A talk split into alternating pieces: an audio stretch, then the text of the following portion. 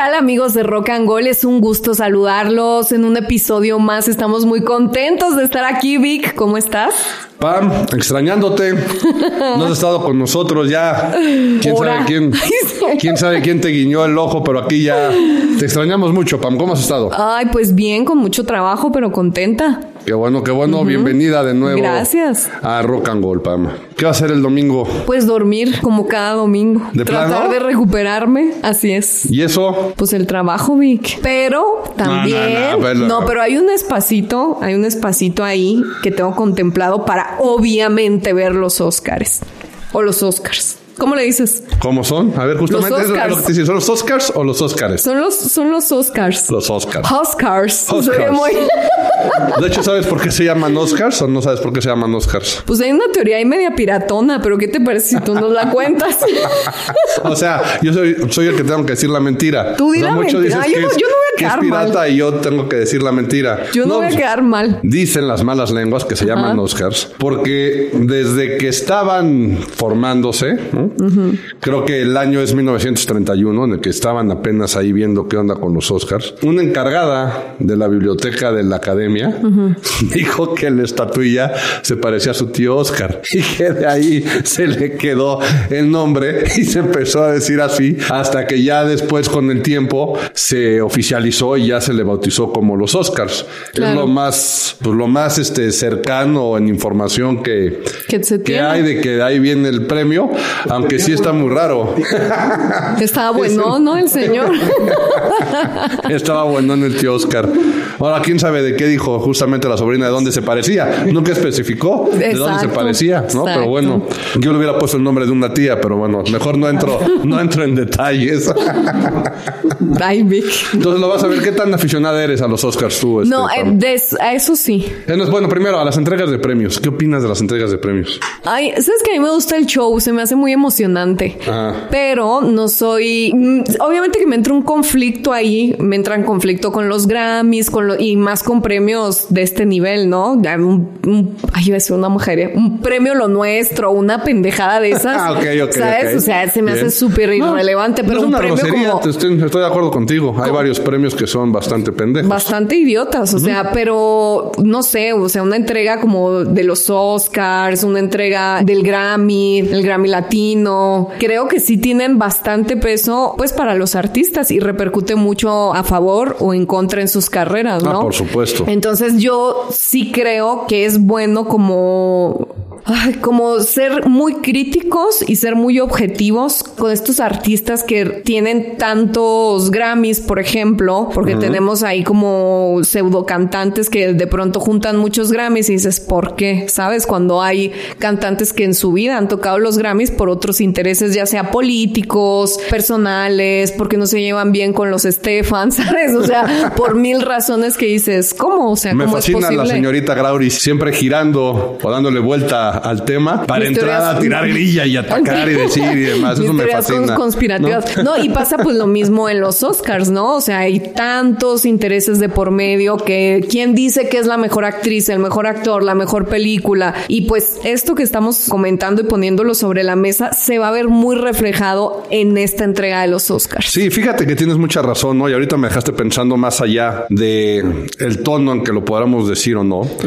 Pero cómo hay premios que por más tontos que pudieran considerarse, tienen mucho jale y tienen mucha audiencia, ¿no? Por ejemplo, podría ser uno de ellos los MTV Awards, ¿no? Claro. Los MTV Awards en su momento empezaron, claro, pre- premiando lo mejor de la, de la industria del video musical primera o principalmente, pero luego brincaron también ya los MTV Movie Awards y con el tiempo, al igual que MTV fue desapareciendo en su formato original, ¿no? Todavía existe, pero ya si hay algo que no vende o que no pasa, MTV es música. La reputación de los premios era importante. La gente los veía. Ganarte un MTV Award era importante para un grupo, para un artista. Sí, sí, para tu ¿no? carrera. Para la carrera. Pero fíjate qué Es como el que currículum. tenían- Sí, es Entra- parte entra como en tu currículum. Pero fíjate que tenían muy poca credibilidad. ¿Por qué? Por el formato como lo, como lo hacían, ¿no? Este sentido de un poco más suelto, irreverente, informal, por decirlo de alguna manera, ¿no? De hecho, muchos artistas decían que era la entrega a las que más les gustaba ir, justamente porque no eran tan cuadrados o tan duros con el protocolo, con las reglas, con las cosas. Entonces era un premio que justamente en su propia esencia tenía esta desfachatez, por decirlo de alguna manera, y se reflejaba. Y aunque ante seguramente los críticos, ya que hablabas también de los Grammys, pues imagínate la percepción que podría tener la, el grupo de expertos o académicos, por decirlo de alguna forma, de los Grammys contra la opinión que tenían de MTV, ¿no? Y de sus premios. Sí, no, pero lo veías hasta en las categorías de los premios que hay en MTV, unos son hasta medio chuscos, ¿no? Ah, no, claro. Ya no se diga ahora, ya es una generación tremenda que el mejor influencer, el TikToker del año, Ah, el eso no- ya. ya, ya son premios pues muy absurdos que ya salen fuera de contexto de la música, pero sí, sí los parámetros que utilizan los Oscars, los Globos de Oro, pues son muy distintos, ¿no? Ah, no, por supuesto, Y- ¿no? Y tienen otro tipo de Claro, credibilidad. exacto, y de, otro tipo de credibilidad. que de todos modos yo ya ni les creo, mugre academia que Justa- se joda. No justamente te iba a decir eso. Hasta ¿no? los nominados ya, o sea, Justamente los te iba a decir de eso, porque este dijiste muchos intereses, ¿no? Y sí, Muchos por supuesto intereses. que, bueno, y ni se diga los que eran este, entregas de premios de televisoras,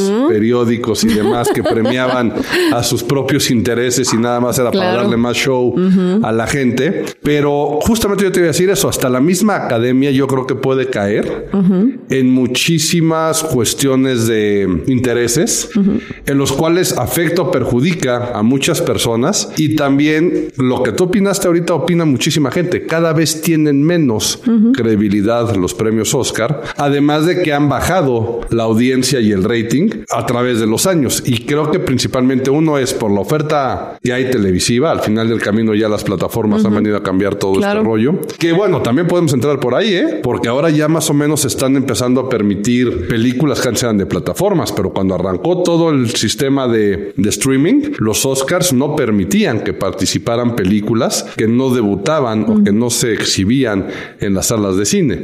Claro. Pero justamente esto ha hecho que la credibilidad y la audiencia venga a la baja. Entonces, tú vas a ser de las que sí se va a despertar, bueno, sí va a dejar de hacer cosas el domingo para ver la entrega de Sí, premios. claro que sí, sí, sí es algo que sea como sea, las nominaciones que sean, pues te causa mucho interés desde la alfombra roja, ¿no? Que es un ritual que es también como muy aspiracional, ¿no? Ver a, a tanta estrella desfilar con, no sé, el, el tema también como de la moda, tiene mucho que ver, ¿sabes? Las joyas, la expectativa que causa, cómo va a desfilar fulano de tal, pues también es muy emocionante y creo que pues es hasta un tema ya muy cultural, ¿no? Que viene de hace muchos años. Sí, en- Entonces, es gran parte del show. es gran parte del show y pues imagínate si tú hubieras perdido los Oscars del 2020, del 2020, ¿los estabas viendo en vivo? Híjole, no me acuerdo qué estaba ¿No? haciendo ayer y me estás preguntando que sí vi. Uno nunca sabe con qué sorpresita se o puede, me se puede acuerdo de encontrar. los, de los Oscars del 2020. ahorita, ahorita nos, nos pones en. Bueno, a mí, seguramente la audiencia, no, no, en, en contexto. Pero fíjate, ya que mencionabas lo de la alfombra roja. Sí, ahorita te recuerdo lo del 2020. No, sí, pero lo que iba yo es que tiene mucho, o sea, muchas veces tiene mucho más. Me va a dar un cachetadón ahorita, me va a dar un zape. No, no, ¿qué pasó? sí. No, sí, es la cachetada de Will Smith. No, para que la- a la cachetada se me la van a dar a mí para que me acuerde de lo que estaba viendo o haciendo. No, porque aparte esto, ya que lo tocas, vamos a ver más adelante, un poquito más adelante, nos vas a platicar de cosas que pueden llegar a pasar en las entregas de los premios. Pero regresando un poquito a lo de la alfombra roja, fíjate qué curioso. La alfombra roja empezó meramente como un protocolo en el cual el color púrpura principalmente, o la, ya las alfombras como tal, estaban muy relacionadas con cuestiones respeto, honor, jerarquía, porque estaba muy, muy clavado o muy encasillado principalmente en la realeza, pero también en la iglesia. Tú si te fijas, de hecho hasta hay muchas iglesias todavía y demás. Sí, con ese color Que tienen las alfombras en todos los pasillos, en las bodas es cuando más lo ponen y ven a los En los novios. padres también, su desfilar. vestimenta. Exactamente, ¿no? Pero desfilar por la alfombra, los novios. Y siempre se ha hecho esto de desfilar por la alfombra roja o antes púrpura. Esta cuestión de, repito, ¿no? Honor, respeto, etcétera. Ahora bien, Prestigio. a- al principio, prestigio. Al principio la academia lo puso como un protocolo nada más para justamente honrar a esos actores o actrices que estaban nominados en la entrega de premios. Y era esa parte de está entrando el top, ¿no? De los actores y actrices de la industria de Hollywood. Pero ahora fíjate cómo si bien en el fondo el protocolo sigue siendo el mismo, ya la televisión empieza a tener unas coberturas mucho antes del evento, justamente con la alfombra roja. Y cada vez vemos más que la lucha por las entrevistas, por estar ahí, lo que genera más expectativa es la alfombra roja más allá de la entrega de premios. ¿Quién llegó con quién? ¿Quién pasó? Y luego también muchas televisoras, por desgracia y con mucha pena ajena, a veces son las mexicanas, son las que más ridiculeces hacen para tratar de llamar la atención de los actores o actrices y tratar de ganar la entrevista. Entonces, también este brinco de una cuestión, repito, ¿eh? en el fondo sigue siendo igual, pero también como ya se ha hasta abaratado el protocolo o ese reconocimiento desde la alfombra a que ya sea justamente una pasarela, los ponen a... Está muy padre, ¿eh? eso no, lo voy a criticar, pero ya los ponen hasta... ¿Has visto al cuate este que posa al fotógrafo, que les avienta la cámara? Me encanta. En, cámara lenta y demás. Se ve muy padre y ya se volvió también parte de... Ya si este cuate no está en la alfombra roja, ya se ve raro, ¿no? Y justamente muchas veces se enfocan más y alguna actriz ahorita no tengo el nombre y por eso no me acordaba tampoco lo del 20 y soy bastante malo para este tipo de, de detalles o de situaciones, pero hubo una vez que en esta misma tendencia que te estaba contando de estar viendo más de quién llegó con quién, fíjate cómo la pregunta que nunca puede faltar es ¿quién es el diseñador de tu vestido? Claro. ¿Qué joyas traes? Y muchas veces se les piden evaluar todo el outfit. Y alguna actriz una vez que le preguntaron eso, contestó bastante seca y bastante, pues grosera, vamos a decirle al, reportero, justamente diciéndole que lo importante era la entrega de premios, su trabajo y por lo que estaba ahí nominada, no por lo que traía puesto fuera a ser más o menos, pero como bien dices, en esta parte del show, pues son elementos que se van colgando y que van sumando para hacer todo más atractivo, que en gran parte puede ser por esta desesperación de darle a la gente un poquito más de contenido o un poco más de entretenimiento,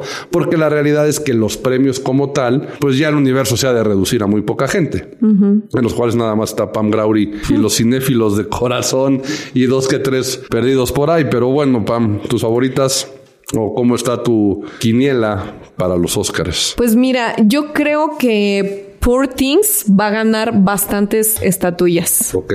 La vi, la verdad, me parece una joya por todos lados. Creo que tiene una crítica bastante convincente. Aparte que es muy entretenida, a lo contrario que dicen de Oppenheimer. De Oppenheimer, ¿no? Esa no, fíjate Oppenheimer. no. Ahora sí, como dicen por en mi pueblo, esa no te la manejo. Sí, fíjate que yo ni siquiera la vi por el miedo de que todo el mundo me dijo que estaba súper aburrida, súper lenta y no la vi muy mal porque la debí de haber visto pues para ver, ¿no? Porque también tiene, está llena de nominaciones. La que me da mucho gusto y espero que gane como mejor película extranjera es la de... Mm, ah, la de la Sociedad de la Nieve. La Sociedad de la Nieve. ¿Viste la Sociedad de la Nieve? Y también está padre porque viene de Netflix la película original de Netflix. La verdad esa me gusta mucho, que de hecho aquí se liga un poquito con un tema que tenemos guardado para algún otro episodio de que si las segundas partes han sido buenas o no. Pues esa no es segunda parte, ese es un remake. bueno, sí, es un remake. Al final del camino también, pues no sé si se podría considerar segunda parte, pero ese no es este el tema de ahorita. Pero si sí viste la de los sobrevivientes de los Andes, que es la, la primera. La primera. Pero es igualita, ¿no? Es, idéntica, pues sí. ni modo que contaran otra historia. Ni modo, que, ni modo que, la cambiaran la historia. Hasta los tiros de la cámara. Pues sí, ya se va.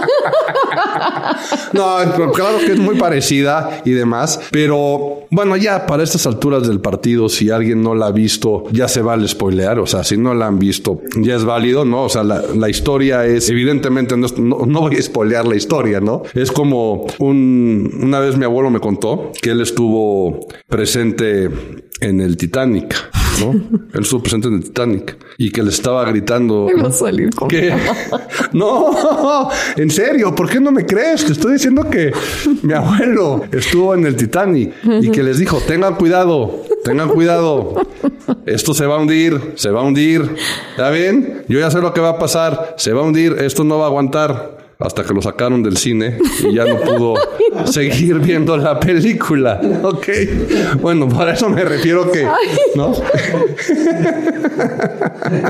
Esta estupidez, y ya, aparte creo que sí se quedó grabado lo que dijiste, seguro vas a decir alguna y por ahí se oyó. No, pero esa tarugada a lo que, este, a lo que voy es que evidentemente no puedes cambiar la historia. Con los sobrevivientes de los Andes, con la sociedad de la nieve, no puedes cambiar la historia. No es tanto spoilear, pero lo que es impresionante es cómo datos pues, curiosos dentro de la película es cómo parte de los sobrevivientes hacen cameos dentro de la película. Sí. O sea, ellos salen. No, ay, sí, no, en eso la da, película, sí, ¿no? eso- eso me Entonces, encanta. Por ejemplo, cuando te pasan al final las fotografías. Ay, no, ya cállate, voy a ¿no? llorar. Sí, y te pasan las fotografías reales contra cómo fueron hechas Ay, las tomas, las recreaciones de los sets y demás. Eso es lo que hace impresionante a la película y eso es lo que hizo que también mucho más gente la viera independientemente de las nuevas generaciones que o no conocían la historia. No conocían la historia y ¿no? eso está muy padre, digo. no conocían la es historia. una historia muy buena y que y, no vieron la otra. No, es una, es una historia impre- este, impres- impresionante. sí, ¿no? impresionante y qué bueno que la Es vuelvan a hacer. Oye, es que me da risa por un dato. Me imagino que todos sabemos cuál es la película más nominada en los Oscars. Todos lo sabemos, todos nos ima- imaginamos cuál es y obviamente pues es Titanic. Ajá. Pero aquí el señor productor puso una que ¿será en serio? O sea, en mi vida la he escuchado nombrar. ¿Cuál? Eva al desnudo. Sí, es una película que evidentemente tiene más nominaciones, pero, Pero también habría ¿de que ver de qué. salió? No, no, pues ahí lo que hay que ver es en qué año está hecho y el dato y por algo no lo conoces. A lo mejor desnudo. hablando, pues, hablando de segundas partes o de remakes, ahí está de 1950, Pam, ¿no? Entonces, pues evidentemente a lo mejor no la habías oído hablar, pero justamente ya que estábamos tocando el tema, sería bueno que hicieran el remake para que las nuevas generaciones que no tienen ni la más remota idea de algunas películas, evidentemente el, el, El- el nom- el nombre. no tiene nada que ver de la traducción a Eva al desnudo contra su título original en inglés, pero ya que entramos a esto también es un clasicazo el bautizar películas en México o en español que no tienen nada que ver con la película, es maravilloso, ¿no? O sea, que de repente tú ves la película que tiene alguna trama, ahorita me estoy tratando de acordar, ¿eh? Por eso si me ven aquí como que mi hámster no está jalando tanto, es por eso. Pero por ejemplo, una que me acuerdo que es maravillosa es la de Serpientes en el aire, ¿no? Creo que se llama. Serpientes en el aire o Serpientes en el avión. Serpientes en el avión. No, no sé cómo la tradujeron en español, pero sí, en, en inglés es Snakes on the O sea, Plane. ¿es tu película que dijiste favorita? No, no, no favorita, pero es un gran ejemplo y me fascinan esos ejemplos de cómo lo Ah. traducen. Ah, ¿no? ok. Si en este caso es literal, pues la- el puro título de la película ya te lo están diciendo, que a lo que quiero llegar o lo que te quería decir es que en español por lo general te queman la película, o sea, te queman toda la película. Y si no mal recuerdo... Sí, si mal no recuerdo, en los 50 Eva se desnudó y pues era obvio, ¿no? Al final, eh, pues ya, y por eso todo el mundo la quería ver, si no, por no eso iba. ganó todo, la Exactamente. Eva. La que no la enseña no vende y ella enseñó todo y vendió. Exactamente, ¿no? La que no enseña no vende, se llevó todas las nominaciones y por eso lo hicieron. Pero ya, regresando, Oye, ¿tú cuánto te imaginas tema. que cueste una estatuilla de, del Oscar? ¿Están hechas de oro de verdad? ¿De qué material es? ¿Cuánto cuesta? Estas preguntas alguna vez se las han hecho ustedes en su casa. la verdad, no. ¿Y O qué sea, no. hacen los actores cuando ganan la estatuilla? Eso Van, sí la lo he visto, porque su- por ejemplo, yo he visto a, a otros artistas, ¿no? En este caso músicos, que sí de repente he visto que subastan sus Grammys, he visto que los venden cuando tienen broncas de lana y demás, hasta venden sus Grammys, pero en el caso de los Oscars no tengo ni idea. Entonces, pues me imagino que si ya tienen tanto prestigio, si ya te costó toda tu carrera muchas veces o muchísimo esfuerzo el ganarte uno, pues imagino que lo deben de tener arriba de la chimenea de su casa en un altar y le han de rezar diario. Pero sí, a ver, sí, tú, depende de quién seas, no, pero tú bueno. dime qué hacen. Para empezar, para empezar, el Oscar es de metal. Bueno, es de varias aleaciones de metales. Y está bañada en oro de Ah, 24 entonces no va- quilates. no vale tanto. No vale tanto, pues nada es más es no un vale bañito, tanto. ¿no? Ah, bañito, hay cualquier bañito. Digo. Sí, sí.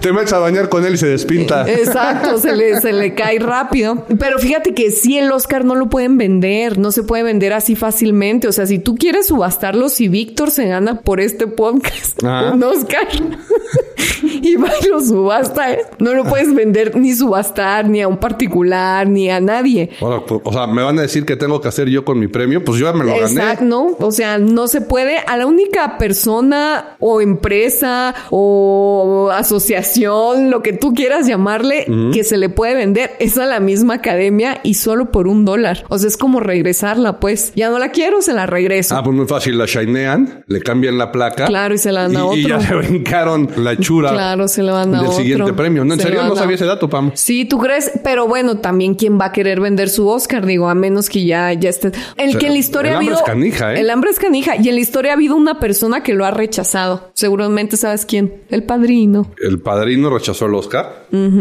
¿Por? Pues porque estaba en esa época en contra de la discriminación que tenía Hollywood hacia los indígenas nativos norteamericanos. Ok.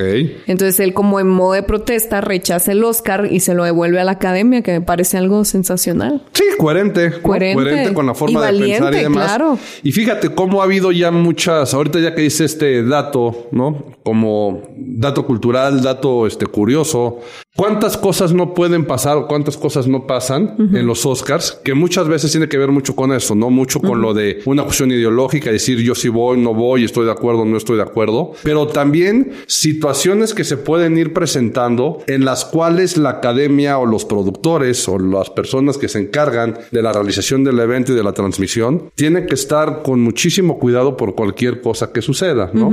Ahorita ya que me querías dar la cachetada para ver si esté despierto y para que no esté tan en la baba, pues el ejemplo yo creo que más moderno, más reciente, es justamente el de Will Smith en entrega del 2020. No, eso fue genial, magistral, lo mejor que ha pasado. ¿Festejaste? Ay, no, no festejé el acto, pero ¿a poco no todos nos sacamos de onda? Les de digo, que... les digo que Pam tiene un gusto por la violencia, las mentadas de madre, la polémica y demás. No tengo problemas, no tengo problemas de ira ni nada de eso. O sea, ni me gusta ver violencia. De hecho, me asusta mucho y eso me asustó mucho, pero fue muy impresionante porque a todos, pues, nos impresionó. O sea, no sabía si era un show, si era, si todo estaba planeado, o sea, nos desconcertó totalmente, ¿no? Entonces eso es lo que me pareció fascinante. Y todo el mundo en Twitter en friega mm, viendo a ver si era real, no era real. Sabes que yo me di cuenta que era real cuando ya le dice al final como con mi esposa, no.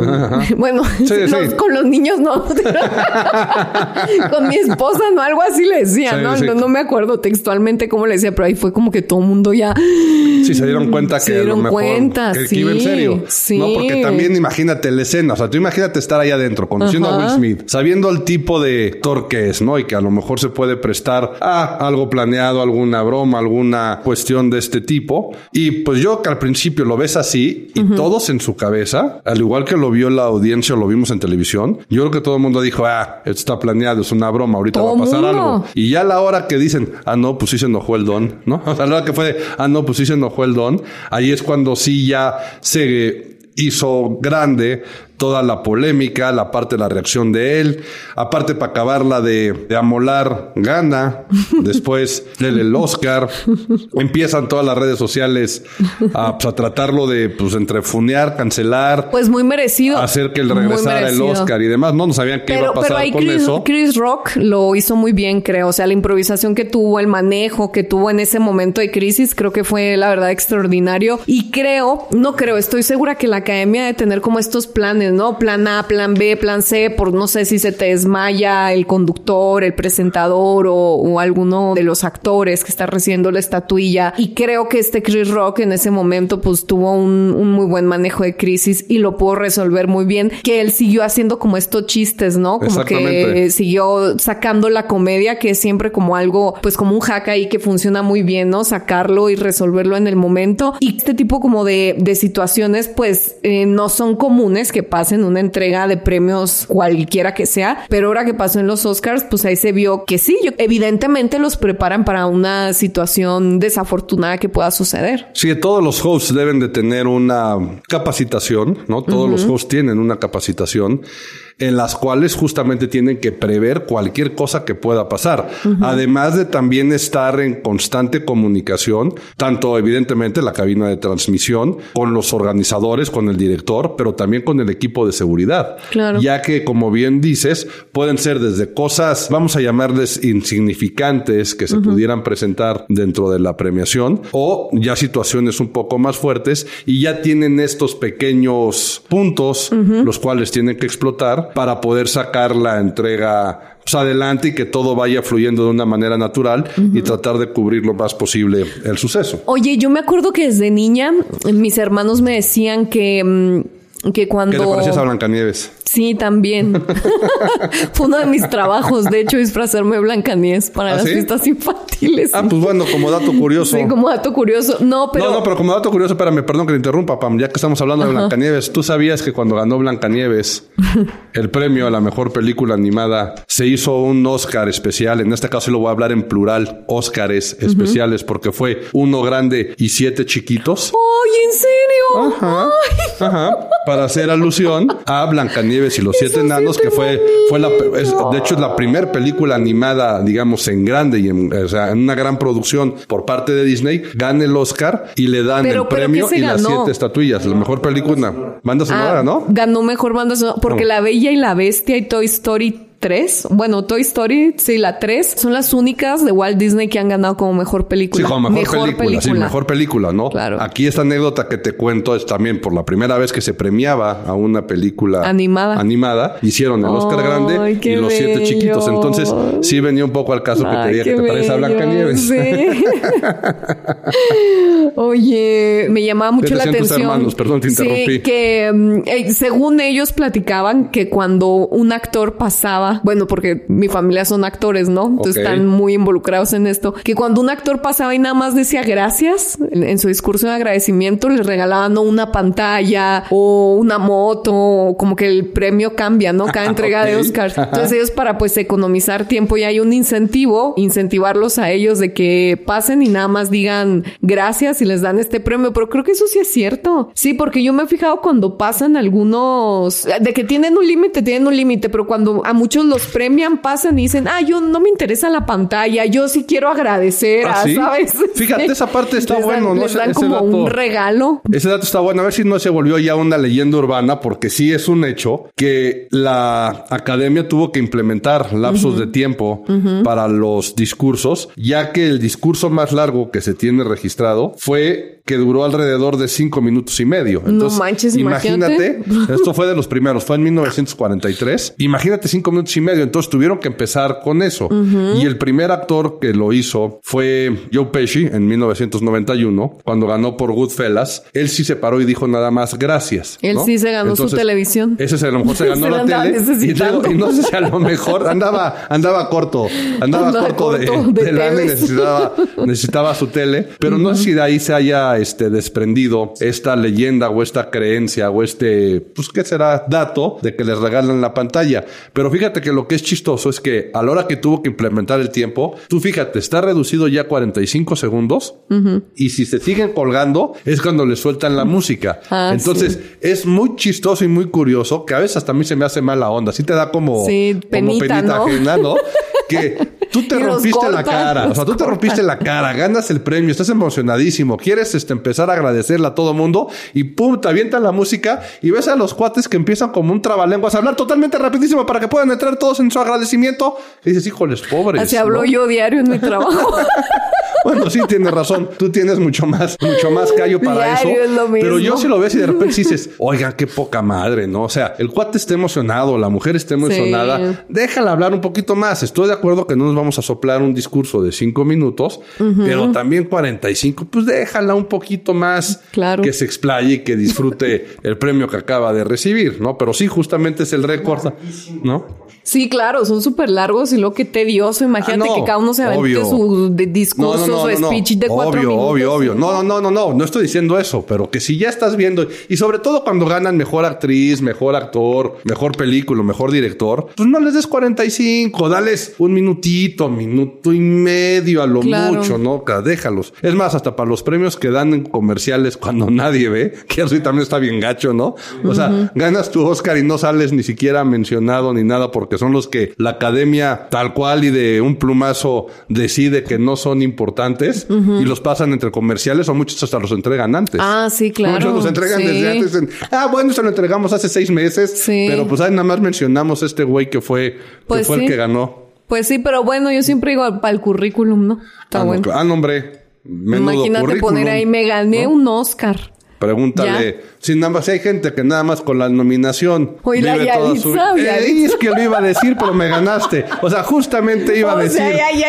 ya, ya. Justamente decir, no voy a entrar Ella en ya ganó en polémica. la vida. No voy a entrar en polémica, pero nuestra querida con Nacional no ha hecho otra cosa más que vivir de, De su esa nominación, claro, ¿no? Ok. Y qué bueno. No, está perfecto. La verdad que no, qué no, no. bueno. Ay, ya quisiera Sí, yo. no, no vamos a entrar aquí en que si yo. se lo merecía, Sí, no, se lo merecía, que Roma, que aburrida, que qué fea película, aquí que, estamos que- más para ya no hay que decir sí, más de esa horrenda película. No te creas.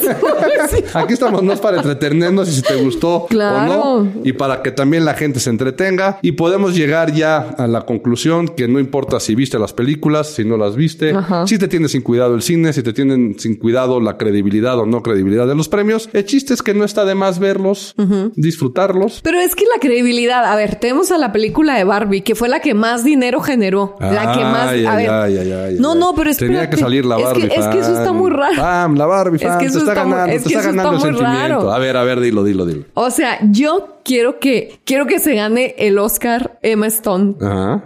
Como mejor actriz. Se lo merece completamente. Ella es una verdadera Barbie. Hay quien no es una verdadera Barbie. Pues, ¿a quién no Margot nominaron? Robbie, ¿o ¿A quién? quién no nominaron? No, ella también es una verdadera Barbie. Por algo no la nominaron, Ella también es nominaron una a la verdadera- Barbie. Es que No. más, ¿sabes qué? Yo creo que se confundió la academia. No. Dijeron, hay que, hay que este, nominar a la Barbie. Y dijeron, ah, pues claro, Emma Stone, ¿no? No, no. O sea, las dos son unas Barbies y son unas reinas hermosas. Ajá. Yo considero que no, no era para que se ganara el Oscar Margot Robbie, para que, lo- o sea, no, pero nominada sí tal vez. Sí se la rifó, o sea, sí se la rifó. Entonces, ¿cuáles son los parámetros de la academia? Si todo el mundo ve esa película, si tuvo una rama económica tremenda, o sea, entonces, ¿cuáles son los parámetros de la academia? Sí, pues- Nominan a Yalitza Aparicio, o sea, no nominas a Margot Robbie, por Dios. Pero es que no era por el físico. No te estoy diciendo nada del físico, es que no viste la de Barbie. No, sí la vi, sí la vi, sí, Sí, la vi. ay, sí la vi. sí la viste. Sí la vi, sobre todo hay una toma que le hacen a ella de este en contrapicada maravillosa. Nunca había visto una Barbie tan espectacular. Para quien la quiera ver, vea la película. Es se- espectacular, el discurso es espectacular. O sea, Ryan Gosling sí va nominado y seguramente va a ganar. Ah, pero ahí tienes al otro, al de Titanic. ¿Cómo se llama el güerito este? Leonardo DiCaprio. Leonardo DiCaprio, toda este su vida. to- o sea, toda su vida intentando ganar un Oscar, Ya está. haciendo películas magistrales, muy buenas actuaciones y no se ganaba el Oscar. Y nominado y nominado y no se ganaba el Oscar. Y hasta o que sea, por fin lo hasta logró. hace dos años. Y de o no ahora sé ya se- seguramente se va a destapar. Seguramente ya se destapa y de aquí para el Real se va a ganar otros tantos. Pues ojalá, carrera, porque ¿no? él la batalló mucho. o sea, la bueno. batalló mucho. Pues Ya yo todo mi la- apoyo ante Barbie. Sí, ok. Ante la propuesta de Pam, los próximos invitados pido que se le hable al presidente de la academia para que nos aclare cuáles son estos puntos y estos parámetros con los cuales Margot Robbie no está nominada y está tan a desacuerdo, mi querida Pam, ¿no? Pero el chiste, el chiste es que, como decía Pam, independientemente de que nos guste, no nos guste, de que hayamos, este, hayan sido nominadas las que nos gustaron a nosotros o no, no nos queda de, o sea, no nos queda más que disfrutarlo, verlo como un evento más. Hay gente que se junta para verlo con sus amigos, hacer las quinielas, divertirse un rato y si no, pues ya Yo no me voy a clavar. será otra película. No, yo no me voy a clavar. Muy bien, Pam. No me voy a clavar, no me voy a estresar, de verdad. Espero que todo se lo gane por Things, Barbie, Oppenheimer no me interesa, pero la voy a ver. Ok. Y como mejor película extranjera, se la tienen que ganar los uruguayos. Y que se vayan al diablo todos bueno, los que de la realmente, academia. no, realmente es película española. Sí, sí, la, Sí, la es- película la, la producción es Sí, no, la española. película es Que española. si no la han visto, la, tienen que ver. Ahí está Netflix para que lloren un ratito. Está bien, Pam. Pues espero que no le ¿Cuál vayas es a tu mentar película la madre. favorita del mundo? Es que si fuera mi película favorita, yo sí entraría en los Razzies. Por desgracia, yo sí entraría en los Razzies. Todas mis películas favoritas siempre arrasan con los Razzies. Y las que me gustan también lo que están en los Oscars. Que, poniendo el contexto, los Razzies son contraparte a los Oscars en los cuales se premia lo peor del cine. Entonces, por lo general, a mí las que me entretienen, ojo, eh, no estoy hablando de una cuestión de arte y demás. De hecho, me gusta, lo disfruto, pero muchas veces no me entretiene. Por ejemplo, hablabas de Oppenheimer. No me entretuvo. Y yo veo al cine como un medio de entretenimiento. Claro, sí, entonces, sí, lo que me entretiene a mí, por desgracia, están en los Razzies. No, no, entonces, no te yo creo que preocupes, es motivo. dinos. No, es motivo de otra. No de tanto preámbulo para decir No, tu no, no, película no, no, no, favorita. no. ¿A No. qué le tienes miedo? A la percepción que se tenga de mí por culpa de Adam Sandler, de Ay, Will no, Farrell no sé. y compañía. Gracias a Adam Sandler y Will Farrell puedo ser considerado Ay, no. en otra categoría, por lo tanto evito mis comentarios. Pero bueno, Pam, me dio mucho gusto estar contigo. Oye, no, no, en espérate. el capítulo Espérate, de hoy. es que yo quiero saludar. Yo quiero saludar a la gente que nos escribe en YouTube. sí, ver, saluda, aquí saluda. están. Oye, Stephanie Terrazas nos escribió hace un mes. Ella nos vio en el capítulo de Año Nuevo y le mando un gran saludo a Stephanie Terrazas. 5075 es su usuario en YouTube. Cristian Aguirre 5207 también nos puso no se sientan solos, vamos con todo este año 2024. Nos escucha desde Chile y Ah, mira. nosotros creyendo que nadie nos, nadie nos escucha. escucha, mira, sí. Espérate. Por lo menos ya son tu, este, tu familia, mi familia y cuatro más. Ay, no, yo los quiero mucho. Manuel Guerrero, por aquí un español que se levantó temprano en Año Nuevo para ir al gimnasio. Buen año a todos. En serio, Manuel, me hiciste el día. Cuando yo leí esto, estaba en la noche revisando los comentarios y dije, neta, me hizo el año. Sí, ¿De cómo no, muchas gracias. Ulises Martínez 7281 también nos escucha. Jano Cronismo, bueno. No te van a estar pero- albureando ahí. Aguas con los nombres. Aguas con los nombres y cómo los lees. Pero no, bueno, Porque Jano- conozco a varios que se alburean por ahí. Jano, Jano, muchas gracias. Sergio Torres nos escucha desde la CDMX. Gabriel. Gabriel, Gabriel. Sabes que es que estoy media ciega, ¿eh? Eh, Gabriel Romero López nos escucha también, que le gustó mucho el fondo de las ardillitas, dijo, y los Ah, ya, mopeds. ya, sí, cuando, cuando Ah, hablamos sí. de que estaba el disco de las ardillitas de Lalo Ah, Guerrero. sí, sí, sí, claro. José Alfredo González, ay, nos compartió su propósito de año nuevo. Fue hermoso. Ya le contesté, ya le Ah, personalmente está mi espero, respuesta. digo, te decir, espero que la hayas contestado porque qué poca madre que dos meses después, no sé, el pobre cuate ya lleva dos meses con su propósito y ni quien lo pele. Sí, Laura Sánchez 9542 estaba muy preocupada porque tu hermano no sale en este podcast, pero yo le yo le recomendé, yo le recomendé que se meta a sus redes sociales personales. Sintonicen, sintonicen Y- y él- su podcast, él- oigan su podcast. Él ahí sube contenido diario, sube reels, sube sus recomendaciones, sube todo. Él sigue donde mismo. No se preocupen. Este canal es otra cosa dentro de imagen pública, pero no Exactamente, tanto. O sea, aquí exactamente. es más cotorreo, no se claven. Exactamente. Este, Marisol Jaramillo también casi. ¿También extraña a Álvaro? es- no, Ah. está, está, pero nos quiere sacar de aquí. que qué pasa? Sí, ¿qué pasa con Álvaro y su sección de imagen pública? Ay, no, no, o sea, aquí No lo tenemos preocupen. al lado, Álvaro. No, no, no, no se preocupen, no se preocupen. Pero entren a sus redes y ahí él tiene todo. Ustedes no lo extrañen, ahí Exactamente, está. si lo extrañan, búsquenlo. Y si no les gusta lo que están viendo, pues también váyanse para allá. No, no, no, quédense aquí con nosotros, no pasa nada, todos podemos ser amigos, pero pues el contenido es distinto. Mira, me falta más gente de mandarle saludos, pero ya no tenemos tiempo. Yo creo en el próximo podcast En lo el vamos próximo a le hacer. seguimos A Marco, Marco también, Marco nos escucha desde Guadalajara, él es súper fan de nosotros. Marco, te mando un abrazo. Él siempre nos está Qué sintonizando. bueno, qué bueno, les agradecemos vida. muchísimo. Y yo nada más sí. tengo uno, porque por lo general los que me llegan a mí, todos son dirigidos a Pam. Entonces, yo nada más tengo uno que sí me hizo, me ha hecho mucho hincapié y he estado mucha lata, dando mucha ver. lata. J. Orbaña nos dice que eres guapísima, que le gustas mucho y que espera que cuando venga a México le aceptes una salida a comer. Ay, ¿en serio eso dijo? Eso puso. Santo Dios. Ok. Santo Dios. Pero bueno, Pam, ya acabaremos con los saludos, acabamos con los saludos y ahora sí, por tercer intento para cerrar el podcast, no importa cómo vean los Óscares, a quien le vayan, si ganó. Sí, cierto, lo que dije los Óscars. Bueno, Por tercer intento hay una estupidez de mi parte.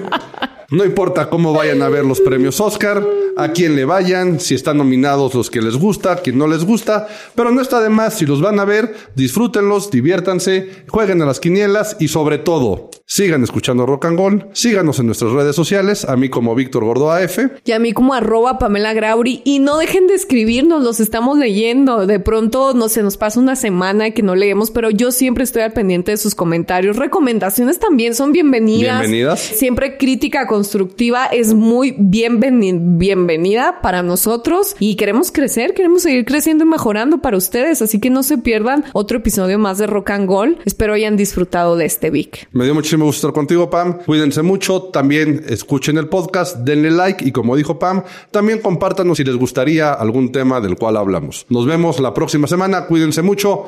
Adiós.